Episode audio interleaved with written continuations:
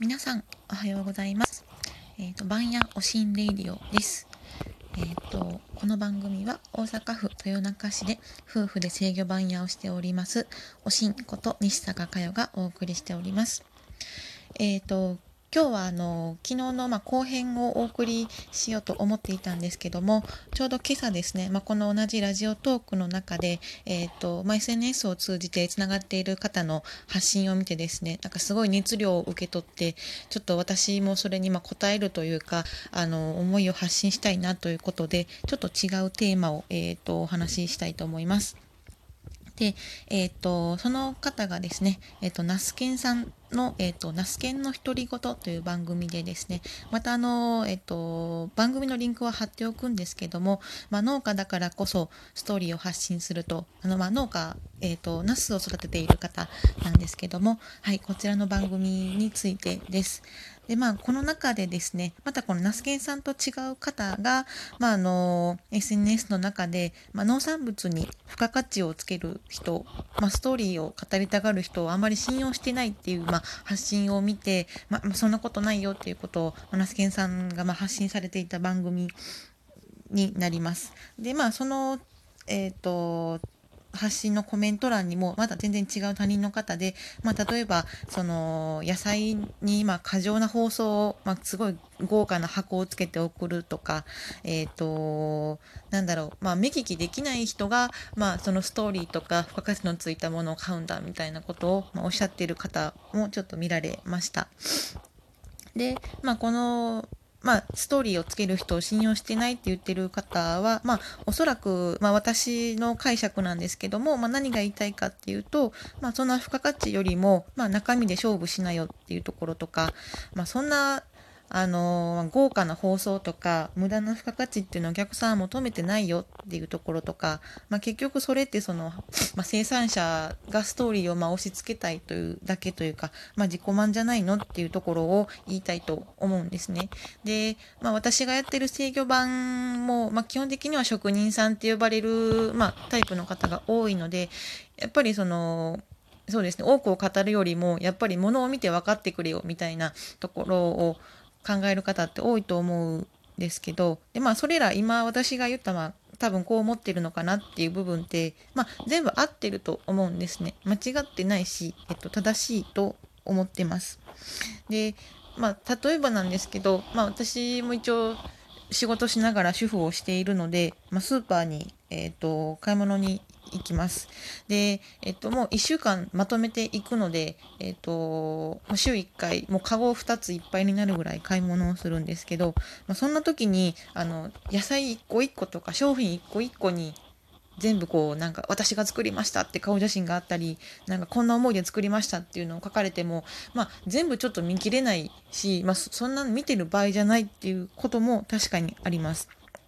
で、えっと、私が今、まあ、頑張ってちょっと修行している制御版の制作も一緒で、まあ、制御版っていうのは結局、えっと、まあ、機械屋さんから受注を受けたり、まあ、もう、あの機械も含めて設計をすることもあるんですけど、まあ、基本的にはまず機械屋さんに納めてで、まあ、その機械屋も何軒か渡ってたりして、まあ、その上に、えーと、例えば建物に関する版だったらゼネコンさんがいたりとか、えーとまあ、食品とか薬品を作ってる会社さんがいたりっていうのがあるんですけど、まあ、例えばここにストーリーを載せようと思って、まあ、その収める制御版に「私たちが作りました」って夫婦の写真を載せてもなんやねんってなるしその例えばまここの板金はなんか材料がちょっと特殊だからこう作れるとこも少なくてねっていうストーリーを語ってもそんなんいらんしっていうところが、まあ、実際だと思うんですね。でまあそれはそれで確かにその通りなんですけども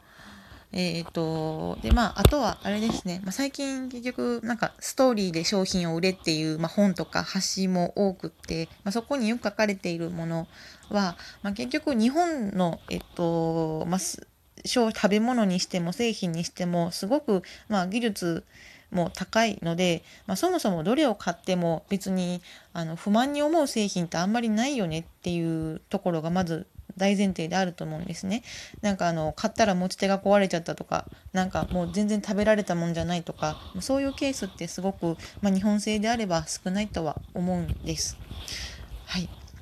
で、えっと、そうなんですけども、まあ、その上でなんでこうストーリーとか、まあ、付加価値をつけたいと、まあ、作り手が思うかっていうと、まず、まあ、一番端的には、まあ、要は買ってほしいからですね。まあ、商売をしていて売り上げも上げないといけないので、あのー、お客さんに買ってもらうためにやっているっていうのが、まあ、包み隠さず言うと、まず一番だと思います。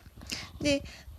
でまあそのためにストーリーをつけられるってことはまあ一つは自分の作っているものに自信があってでそれをきっと買ってくれたお客さんも喜んでくれるっていう自信であったりとかお客さんへの信頼があるから、えーと、そういった付加価値をつけているっていうことはあると思うんですね。で,、まあ、さで先ほど例に挙げた通りそのまあ、スーパーでこう大量に買い込む時にそんなストーリーとか付加価値を選んでる余裕はないんですけども、まあ、もしその選ぶ余裕がお客さん側にあったタイミングが、まあ、あった時に、えーと、その中で自分の賞を作ったものを選んでもらいたいそのために、えーとまあ、ストーリーをつけたりとか、まあ、私が作りましたっていう何か、あの紙をつけたりとかっていうのはあのすると思うんですね。やはりその選ぶ余裕がある時になんか何にも発信がない何の説明もない商品と、まあ、ちょっと思いを綴っている商品があれば、まあ、やはりそちらの方を買う確率っていうのはあの高いんじゃないかなと思っています。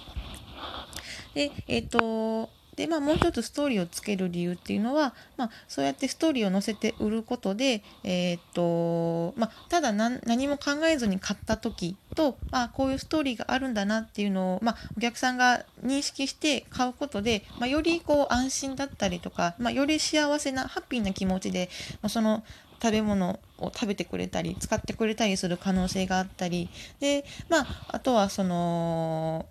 まあ、それを通じて例えば SNS で発信してもらって、まあ、作った側にもその消費者の声が届くことで、まあ、作った側もすごくハッピーになれるっていうこともあると思うんですね。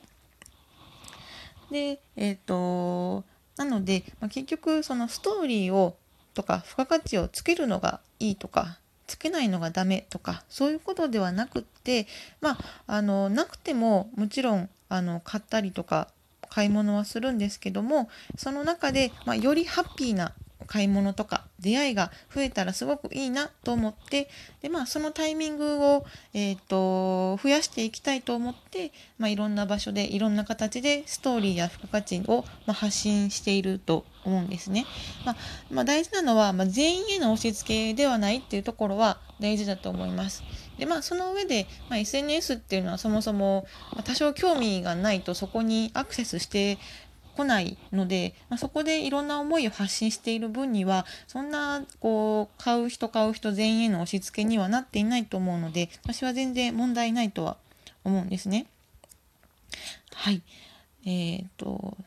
そうですね。だから例えばその場所とかタイミングをわきまえずに、まあ、例えば朝の、まあ、大阪の通勤ラッシュの時間の駅のキオスクとかそういうところで、まあ、こんな思いで作りましたとかって売られててもまあそれはもうすごく邪魔じゃないですか人も多いし急いでるしあのとにかくたくさんさばきたいしっていうのでそういうタイあのタイミングが悪い時にストーリーがとかって言ってるとちょっとあれなんですけども、まあ、やはり先ほど言った通り、まあ、何か選ぶタイミング、まあ、選ぶ余裕がお客さんにできたような時とか場所で、まあ、あの発信をしていけたらそれでいいのかなと思っています。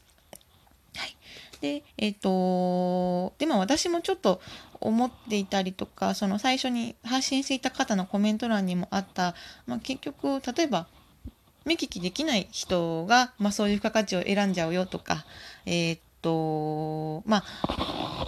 例えばその本質ストーリーをつけるのはいいけども、まあ、中身が伴っていないとか間違いがあるっていうことそれはやっぱりあると思うんですね。で、えっ、と例えばそうですね、まあ、付加価値かわからないんですけどなんか食パンでもあの一時イーストフード乳化剤不使用ってこうみんなこぞって書いてたん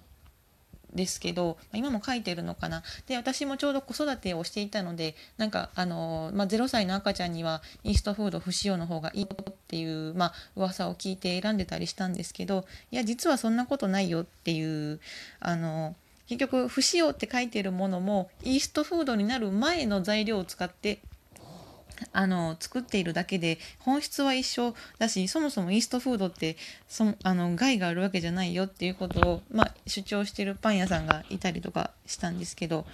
はいまあ、あのそういうことって結局、まあ、ストーリーとか付加価値とか、まあ、それに関係なくそあのあることなので、まあ、それはそれでちょっと別の問題として一旦切り分けて、えー、っとまあ、発信してる内容に誤りがあるとか、まあ、古代広告だとかそういうことは、まあ、訂正する活動っていうのは別でしていかないとあのいけないと思っています。はいえーと、なので結局何が言いたかったかっていうと,、えーとまあ、ストーリーとか付加価値をつけているっていうのは、まあ、そのハッピーな買い物とかあのハッピーな売り方を、えーと、できる機会をなるべく増やしたいっていうことで、えーと、やってるし、まあ、それが全員全員への押し付けでなければ、えーと、それでいいと思います。はい、えー、とまとめになったかな。はい、えー、とと今回は、まあ、ストーリーは必要なのかそうじゃないのかっていうところについて、えーとはい、ナスケンさんの発信を見てちょっと私もそれに、えーとまあ、すごい刺激を受けてちょっと発信をさせていただきました。はい、発信のちょっと刺激というかタイミングをくださったナスケンさん本当にありがとうございます。はい、じゃあ、えっと、これで本日の番組は終わります。最後まで聞いていただきありがとうございました。